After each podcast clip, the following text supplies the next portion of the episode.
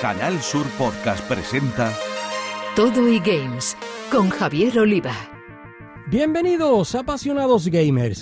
Arrancamos Todo y Games, ya sabéis, un contenido exclusivo en podcast de Canal Sur Radio en el que abordamos toda la actualidad de los eSports y los videojuegos en general, con una especial atención a lo que se juega en Andalucía. Lo hacemos con dos de los mayores expertos en la materia que tenemos en nuestra tierra, como son José Manuel Fernández Espidi y Jesús Relinquepella, Compañeros, amigos y especialistas, un placer teneros de nuevo en Todo Games. Un placer, un caluroso placer.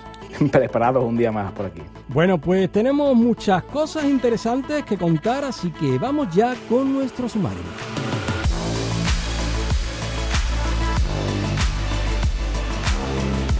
Abrimos nuestro Todo Games con otro gran club profesional de eSports que tenemos en Andalucía, porque además de los malagueños de Giants, en Granada encontramos a Arctic, equipo en la élite que está en pleno proceso de expansión, ahora mismo inmerso en una ronda de inversión que le llevará a levantar su gran sede física en la ciudad nazarí. Nos lo contará su CEO, Luis García Chinchilla.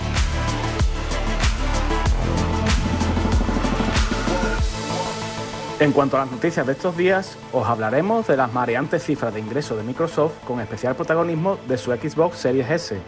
Además, el lanzamiento de un juego, de Origin Blind Made, que es el primero que llega a las consolas desde un país como Paraguay, y por último, un estudio que apunta al fenómeno Pokémon Go como sinónimo de felicidad.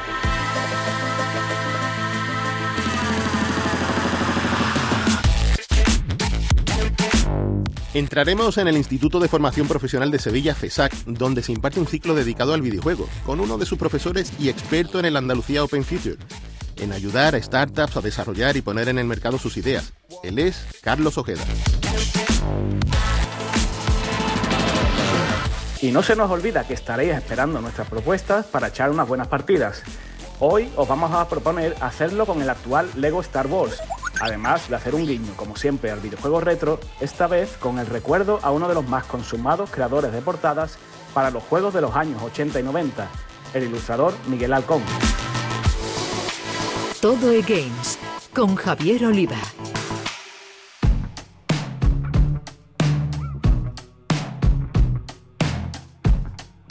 Andalucía está al máximo nivel competitivo en los eSports.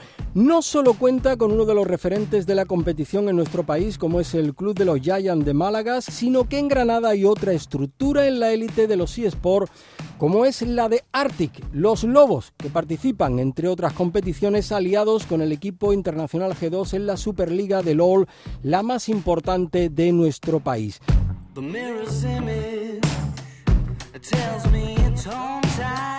Queremos conocerlos en profundidad y para ello hemos invitado a su CEO, a Luis García Chinchilla. Luis, amigo, bienvenido a Todo Games. ¿Qué tal? Un placer.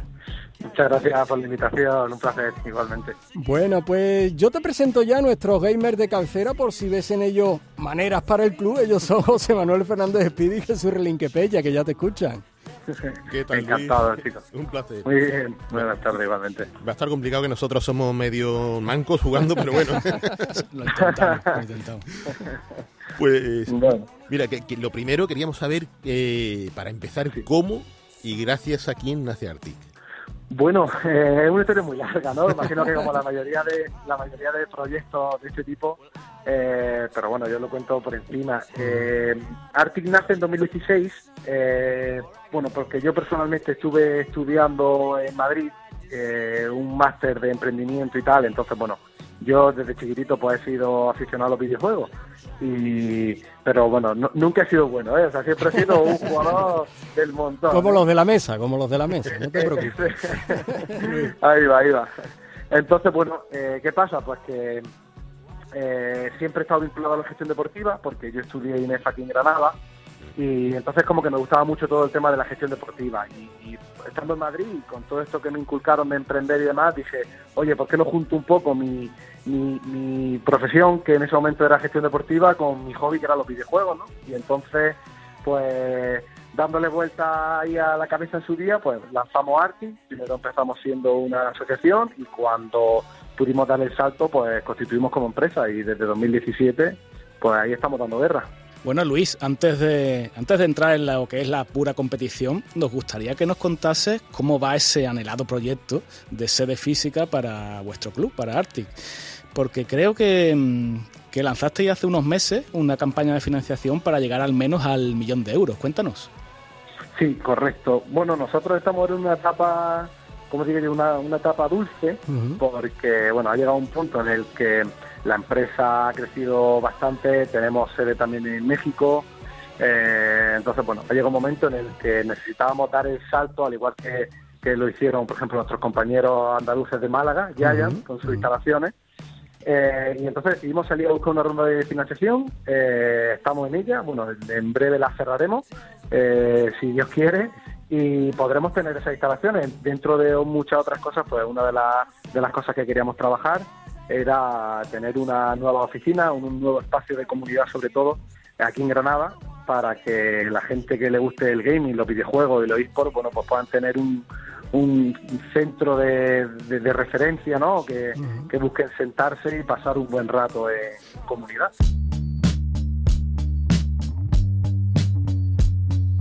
Y Luis, ¿cómo tenéis pensado que se beneficie Granada y, y, bueno, Andalucía en general de esa idea de sede para desde el punto de vista de lo que es el fomento de los eSports? Bueno, nosotros, uno de los planes que, bueno, Granada al final como ciudad, lógicamente, bueno, ya estamos eh, llevamos un tiempo trabajando de la mano del ayuntamiento eh, para poder hacer campañas con ellos, para dar a para darnos a conocer al final una de, las de las frases con las que me quedo y que fuimos hablando hace poco con, con, con, Paco, ¿no? con el alcalde de la ciudad, era que nosotros somos el tercer equipo de la ciudad, ¿no? Pues tenemos el baloncesto, o sea, tenemos el fútbol, tenemos el baloncesto y tenemos arte. Entonces, eh, entonces, bueno, eh, la verdad que es una ciudad que en este sentido, no todas las ciudades pueden decir que tiene equipos a nivel en, la élite, ¿no? en, diferentes categorías. Entonces Granada sí que lo tiene y esto es la ciudad pues que la, queda, queda claro. Y bueno, nosotros uno de los planes que también queremos desarrollar dentro de la nueva estrategia es todo el tema de la formación para los jóvenes. Eh, bueno, porque vemos que tenemos un, un, filón ¿no? Eh, para llegar a un público joven, como es una marca como es Arti. Entonces queremos desarrollar diferentes programas de formación, tan más técnicos, otros menos específicos, eh, incluso campamentos de verano, etcétera. Así que bueno, todo ese tipo de cosillas irán saliendo más adelante, pero es una de las formas con las que intentamos ayudar, ¿no? contribuir con la profesionalización de, de los eSports como tal. Bueno, Luis, y ya centrándonos en, lo que más nos gusta, en, el propio juego, eh, ¿nos puedes contar en qué competiciones estáis presentes? Sí, claro. Bueno, Arctic como tal tiene, como comentaba al principio, tiene tres submarcas. Una sería Arctic a secas, que es la marca más reciente que hemos hecho un rebranding y esta marca compite, en, compite aquí en España en la Racing de Valorant. Eh, después tendríamos G2 Arctic, que es el equipo academia de G2 Esport, que lo gestionamos nosotros también desde aquí de Granada y competimos en League of Legends, en la Superliga. Y si cruzamos el charco, bueno, pues en México tenemos equipo tanto de League of Legends como, como de Free Fire, que es un juego para móviles que aquí en Europa eh, no se lleva tanto, pero allí en Latinoamérica es eh, de los juegos más vistos, bueno, en Latinoamérica a nivel mundial, a nivel de audiencia, de los juegos más vistos. Y esas serían un, las bueno, las tres, los tres juegos, ¿no? Valorant, League of Legends y, y Free Fire ahí en Latinoamérica. cuando metáis FIFA o Pro Evolution dando un toque. Sí. Oye, hemos tenido nosotros, de hecho, ¿Ah? fuimos, fuimos, FIFA no, no hemos tenido nunca FIFA, pero en Pro Evolution hemos sido de los pocos equipos profesionales que tenía, porque, bueno, Alejandro Alguacil, que es de Granada, eh, estuvo jugando para el Barça, después estuvo jugando para el, bueno, está jugando para el Bayern de Múnich, eh, y bueno, y con él conseguimos ser campeones de España, campeones de Europa, fuimos ahí a, a, Wembley a jugar un mundial, etcétera, de Pro Evolution. La verdad que eso fue los comienzos de arte y, es curioso, así que bueno, nunca se sabe ¿eh? si podemos volver. Dejo la puerta abierta. Pero no, pero, pero no con estos petardos, ¿eh, Luis? Yo te lo digo. por, lo menos, por lo menos damos la risa, eso sí. Pero claro, la, la, estrella, ¿no? League of Legends, ¿no? Que, bueno, no cabe duda de que la Superliga de League of Legends, eh, el gran torneo que, que trasciende fronteras, ¿no? Aquí en nuestro país. Y en el primer split, el de primavera, pues conseguisteis meteros en los novedosos playoffs y yo no sé si se ha cumplido el objetivo. Junto, o junto al Club Internacional G2 teníais aspiraciones mayores. A ver, nosotros, a ver, la relación con G2, eh, al, ser G2 uno de los equipos, o te diría el mejor equipo de Europa, eh, siempre sus aspiraciones son ganar, ¿no? Eh, pero al final nosotros somos conscientes, ellos también, de que este año, por ejemplo, pues ha habido un, aumento de nivel a mm. nivel deportivo, a nivel presupuestario, etcétera, que eso afecta al, rendimiento. Nosotros siempre el objetivo mínimo que nos ponemos es llegar a playoff. Entonces, una vez llegado ahí, es objetivo salvado. Ah, una vez dentro, pues hombre, como a todo el mundo, pues le gusta ganar, pero al final, como yo siempre digo, de 10 equipos siempre solo gana uno, ¿no? Entonces, eh, es difícil, ¿no? Pero eh, nuestro objetivo esta, esta temporada en League of Legends era entrar a playoff, lo conseguimos. Es verdad que duele, ¿no? Quedarse ahí a las puertas de ir a una gran final como fue en Sevilla. Eh, pero bueno, la temporada se dio así. A ver cómo ya estamos preparando la, temporada siguiente. Eh, hemos llevado a cabo algún cambio que lo anunciaremos pronto. Y esperamos que, como mínimo, volver a repetir eh, playoff. Claro, porque Luis, de cara, digamos, a lo que es el, el split de verano, ¿se mantienen los principales jugadores? Eh, no. hemos hecho un cambio y pero bueno solo solo hemos movido una pieza porque entre temporadas tampoco es lo mejor hacer muchos cambios sobre todo porque no hay mucho tiempo para para trabajar de, de un split a otro no y ahora ya para terminar Luis vamos a lo personal. Nos gustaría saber cómo te iniciaste en el mundo del videojuego con qué juegos y cómo diste el salto a los eSports. Bueno, es curioso, yo creo que una de mis primeras, bueno, hacía muchos años, ¿no? De, de las primeras consolas que yo disfrutara de verdad fue con aquella primera Xbox que sacaron con el Halo. Ese fue como mi primer juego de decir, hostia, esto yo aquí es donde tengo que echarle horas, ¿no? Aquí es donde, aquí es donde aquí hay cosas que había probado mucho antes, eh, Nintendo, Game Boy, eh, la Sega, Master System y todas estas, pero esa fue como la primera consola que a mí me dijo, Luis, tú eres gamer y, de ahí vamos para arriba, ¿no? Y, bueno, y cuando empecé la carrera en 2009, pues creo que no sé si fue 2009 2010, ahí fue cuando probé el LOL y yo siempre soy eh, amante de League of Legends, mi juego que más horas le he dedicado en mi carrera como, como jugador y a día de hoy sigue siendo el juego en el que más tiempo. Ahora, hombre, ahora me gustaría poder meterle más horas, pero no puedo metérsela. Pero si no, algún otro juego, pues Valorant también ahora mismo me gusta mucho, pero el League of Legends ha sido como el que me robó el corazón. Menuda bronca se llevarán esos jugadores cuando fallan de su presi, de su presi. Bueno, Luis García Chinchilla, CEO del equipo granadino de eSport Arctic, que se codea con los grandes del país en los torneos nacionales más importantes y también traspasando fronteras allí en México. Enhorabuena por todo lo conseguido. Oye, que pronto estemos inaugurando esa sede del equipo para seguir fomentando los eSports en nuestra tierra y puedan salir también en buenos jugadores para las diferentes competiciones de aquí de Andalucía. Efectivamente, nada, pues muchísimas gracias a vosotros por, darnos la oportunidad de que la gente nos conozca y nada, y cuando abramos esas instalaciones, pues ya sabéis que estáis todos más que invitados, por supuesto. Ahí estaremos, amigos. Buena suerte para el split de verano. Muchas gracias, chicos. Un abrazo, hasta luego. Un abrazo, chao.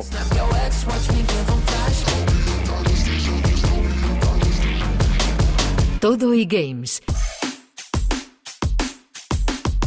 Muy pronto daremos la noticia de esa gran sede de Arctic en Granada y contaremos sus buenos resultados seguro en el split de verano de la Superliga de LOL, pero las noticias del presente nos las traen como siempre Pella y Speedy. A ver, ¿por dónde empezamos?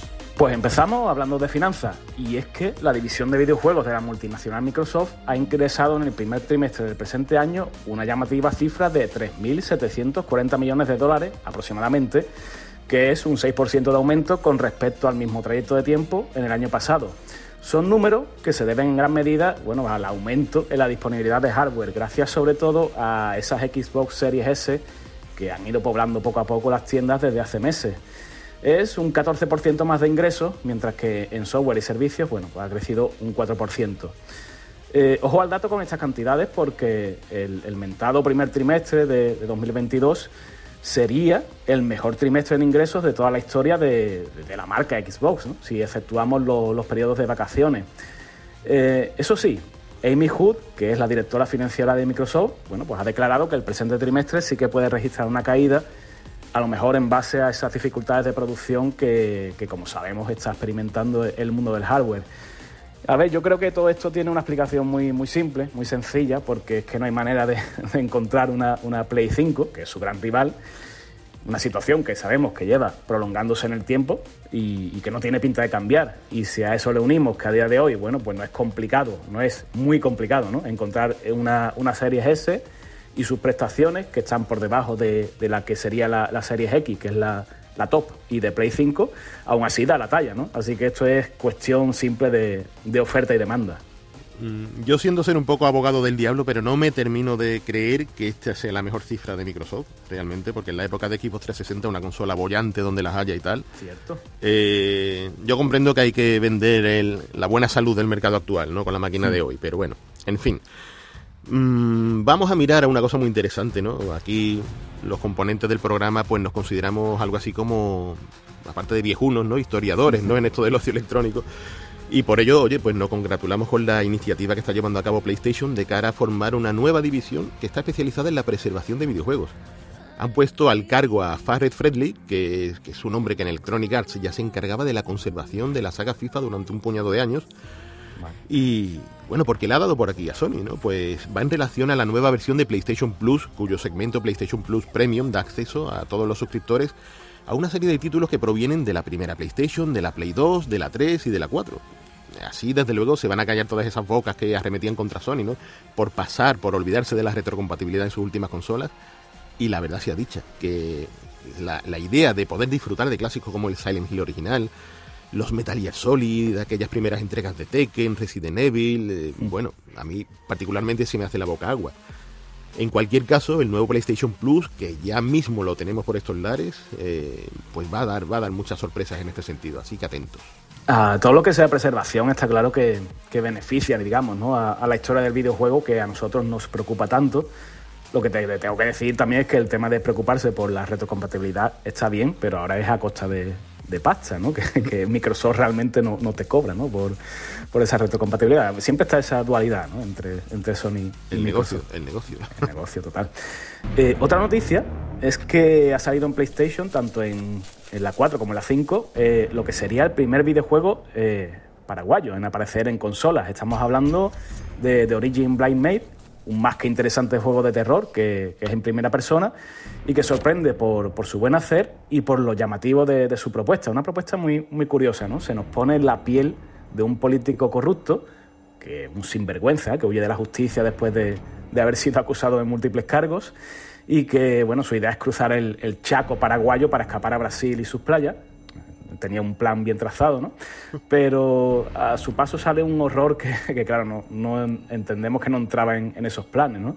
Porque este buen hombre, que a lo mejor podría ser a lo mejor una especie de reflejo ¿no? de esos politicuchos que, que, por ahí pululan por el panorama de, de, nuestra piel de todo, pues busca refugio en una zona repleta de antiguas y oscuras leyendas donde encuentra, como bien indica su, el nombre ¿no? del juego, el origen del mal, ¿no? que está encarnado por, por la dama ciega. Así que tendremos sustos, misterios, sigilo y, la acción que nos propone bueno, los paraguayos de Guaraní Studios con, su bautismo de fuego.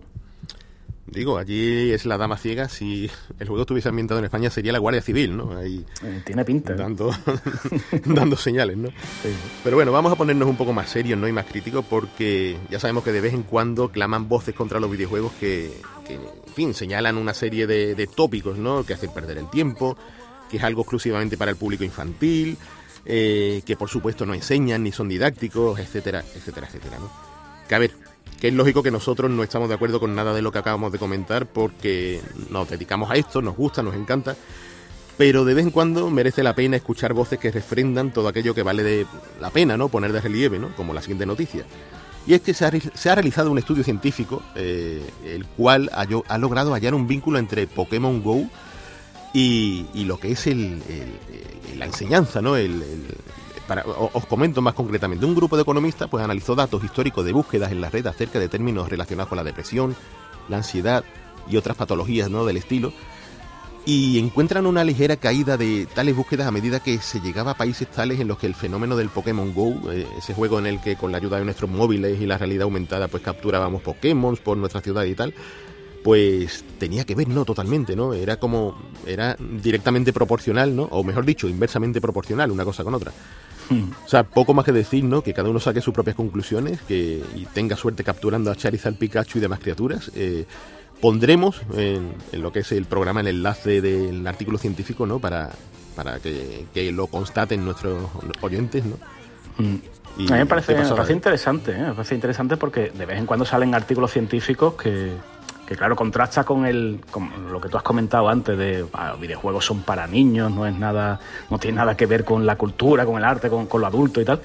Y, fíjate que una cosa tan simple como ese, mm, esa realidad aumentada de Pokémon Go, pues hace que, gracias a este estudio, o este estudio nos dice que, ya la gente es más feliz. A lo mejor es una tontería, ¿no? Pero yo creo que, es para pensar, por lo menos para, quedarse dándole vuelta. Ni más ni menos.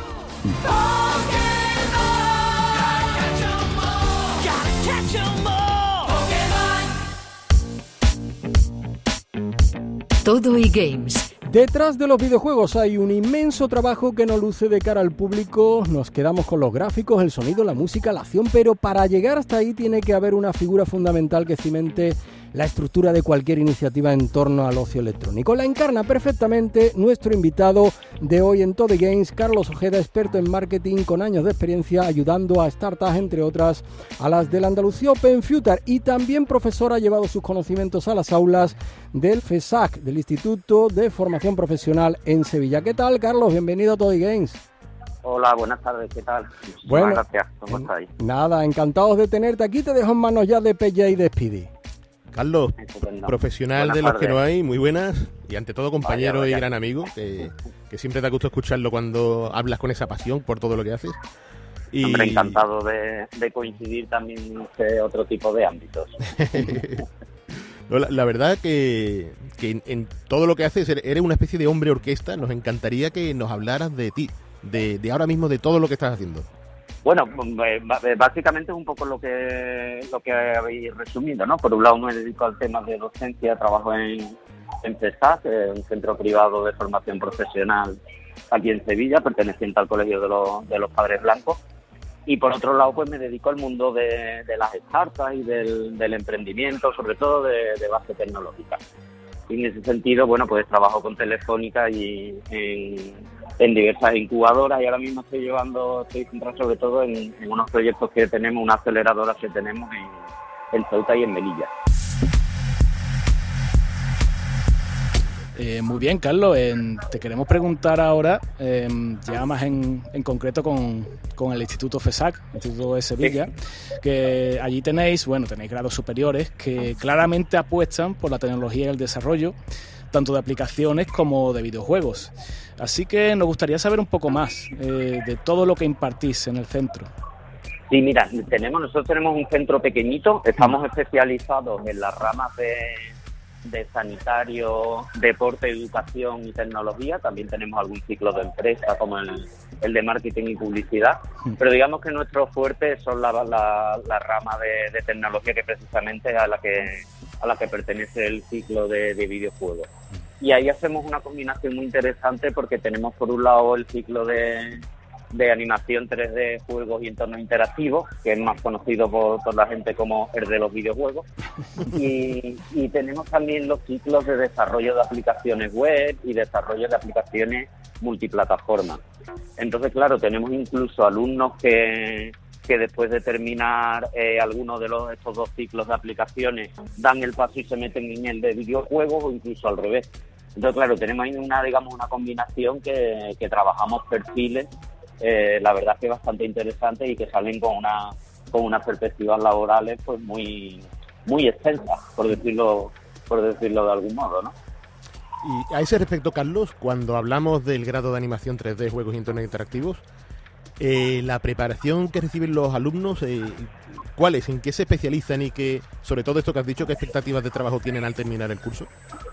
Sí, mira, nosotros trabajamos básicamente, a ver, por, por decirlo de un modo eh, trabajamos básicamente en torno a tres ideas clave con los chavales y las chavalas, que serían la creatividad, la técnica y la polivalencia. Eh, en este ámbito y en este entorno es muy muy importante todo lo que lo que podemos balancear hacia el ámbito del talento creativo y el talento artístico de los chavales. Junto a eso trabajamos con la gran, la gran mayoría de los programas y software eh, más reconocidos o más, o más utilizados en el mercado, con lo cual hacemos ya ahí una, una mezcla bastante interesante, ¿no? De ese, ese ámbito más artístico, más, más inspirador y ese ámbito más técnico, más de desarrollo. Y por último, la polivalencia en el sentido de que al, final esto no solo es videojuego. Eh, eh, trabajamos animación 3D, trabajamos audiovisual, cine, eh, publicidad, diseño gráfico. A eso me refería con, con esas perspectivas, digamos, laborales extensas, porque desde ese punto de vista de combinar, combinar eh, parte artística con parte técnica y dotarlos de esa visión o de esa, de esa capacitación, mm, digamos, polivalente, ¿no? De poder desarrollar proyectos de animación y proyectos gráficos, poder desarrollar proyectos multimedia o proyectos audiovisuales o lo que eh, a lo que viene la gran mayoría de, de nuestros alumnos, que es el tema de, los, de los videojuegos. Entonces, desde esa perspectiva, les abrimos, digamos, un ámbito, un, campo de, exploración profesional eh, bastante interesante, la verdad.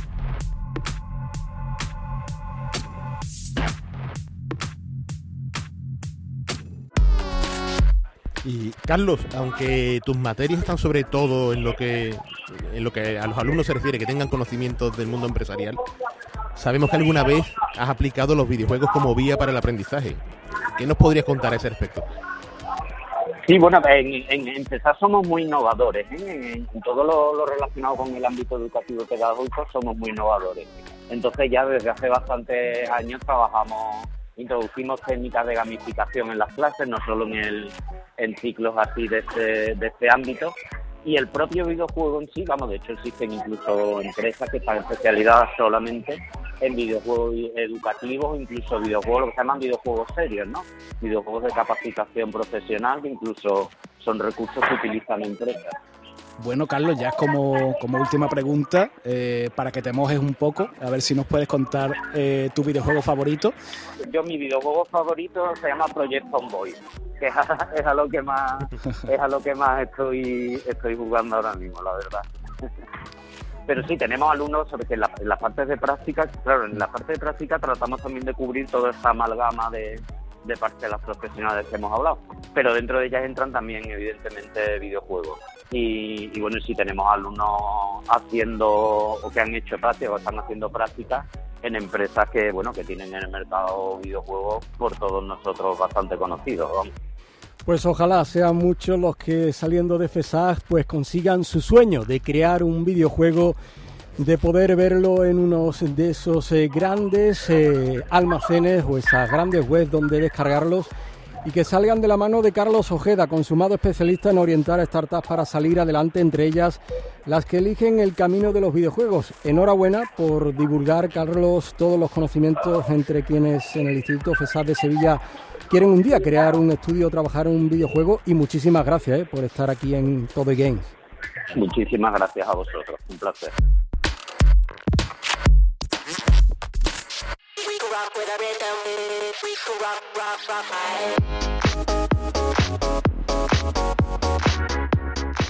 Ya no sabemos la teoría de la mano del profesor Carlos Ojeda y ahora queremos ir a la práctica, a jugar. Chicos, que os veo ya con el mando en la mano. ¿Para jugar a qué? Pues me ha costado soltar el mando porque he estado todos estos días con Lego Star Wars, la saga Skywalker, que, como os podréis imaginar, recoge lo que es la, iba a decir la trilogía, no, realmente recoge las tres trilogías que han, cinematográficas, que con mayor o peor fortuna, yo diría que, que, en fin, ha sido progresivo, ¿no? Porque, bueno, no me voy a poner ahora en plan crítico de cine, ¿no? Con respecto a la última trilogía y sobre todo a la última película, pero el caso es que es mucho mejor jugarlo que verlo en el cine, porque Lego Star Wars, eh, ya sabemos cómo son los juegos de Lego, son realmente eh, todos estos años que hemos tenido eh, Lego Jurassic Park o Jurassic World, ¿no? los Lego City, los, en fin, todas las variantes de Lego, Marvel Superhéroes, etcétera, todos en verdad son iguales. Hay muy pocas variantes entre los juegos de Lego, solo cambia la ambientación, la temática. Y por lo demás son juegos de acción, de plataformas, de construir cosas que, bueno, construir las construye automáticamente, ¿no? Y tal pero sobre todo esos juegos con los que compartir momentos con otro usuario y pasarlo bien, ¿no? No tienen otra cosa. Son juegos muy básicos, pero a la vez muy profundos con lo que cuentan, ¿no? La narrativa tan divertida que tienen, ¿no? Esa manera de convertir las escenas clásicas de Star Wars en un chiste, ¿no? Eh, no, no era difícil hacerlo con personajes como Jar Jar Binks y tal, ahora que lo pienso, pero bueno. Y, lo que tenemos ahora, pues digamos que es la máxima expresión de lo que se espera de un juego de Lego Star Wars, que ya, ya había un puñado de la franquicia, ¿no? En el torno, en torno al universo Lego. Y esto digamos que es el colofón, ¿no? Abarcando toda esa cinematografía y haciendo un juego súper extenso, muy muy potente en el sentido técnico, porque al fin y al cabo estamos hablando de un título que ya ve la luz en Xbox Series y en PlayStation 5, que todo hay que decirlo, podría estar mucho más optimizado, no va eh, podría ir a 4K y 60 imágenes por segundo y sin embargo nos fuerza a ir a 30 imágenes por segundo, ¿no? A pesar de que estamos hablando de un plantel técnico que siga arraigado, ¿no? En eso que vimos en los anteriores juegos de Lego. Pero lo que prima aquí es eso, es que es divertidísimo, es ideal para tener una persona al lado y hacer el cafre con los sables de luz y demás. Y en fin, si os gusta Star Wars y os gusta Lego, eh, este Skywalker Saga es poco menos que imprescindible. Vamos, la diversión no va a faltar, eso que no no os quepa duda. Claro, y además, a ver, que yo pienso igual que tú, ¿no? Eh, lo hemos dicho antes, todos los Lego parecen iguales y lo único que hace es ser divertido. Bueno, casi nada, ¿no? Casi nada. que un juego que ya lleva no sé cuántas encarnaciones eh, con Star Wars, con, con el hobby, con bueno, Batman, etcétera, y, sigue siendo divertido porque las mecánicas se repiten y tienen esa habilidad, ¿no? La verdad que es digno de, alabar. De, hecho, yo iba con ese prejuicio un poco, ¿no? De otro juego de Lego, venga, vamos a probarlo y tal, ¿no? Porque, en fin, hay que somos profesionales, no hay que hablar de él. Y cuando te das cuenta de que en la primera partida, si te ha pasado las dos horas, ¿sabes? Dices, ¿qué ha pasado aquí? Que, estoy aquí al final es eso la diversión es lo que prima y en este tema los juegos de Lego de la gente de Traveler Tales de TT Games son los campeones sin duda alguna.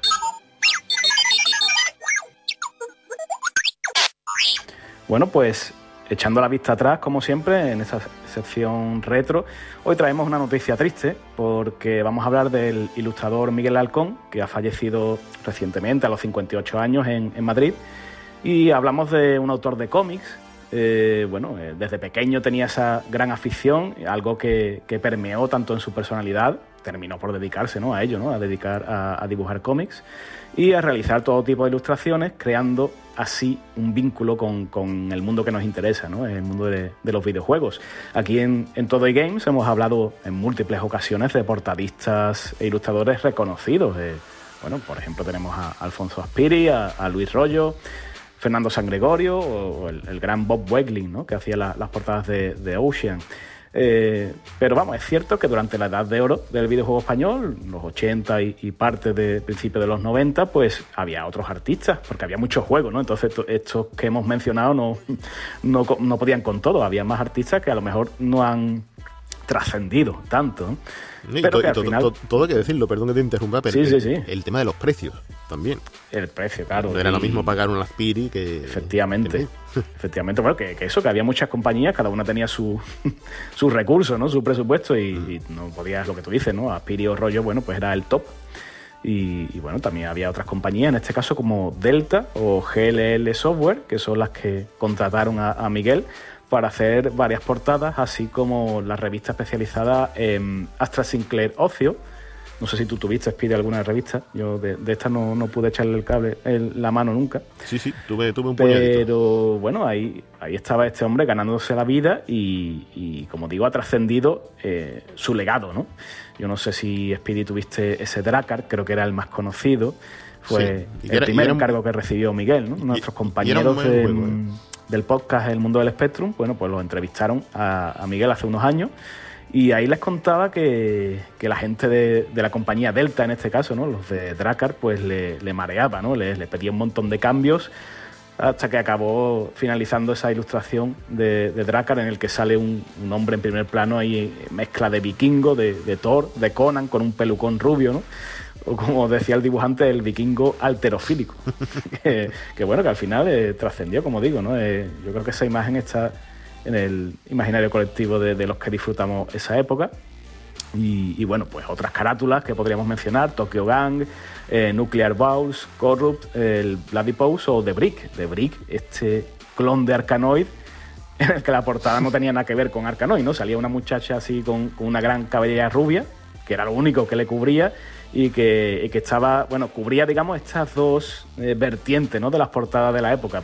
Eh, el Dracar era el típico eh, hombretón, ¿no? Superhéroe musculado y aquí tenemos, pues, bueno, pues el reclamo femenino, ¿no? para, para eh, invocar las hormonas del, del adolescente que jugaba a videojuegos.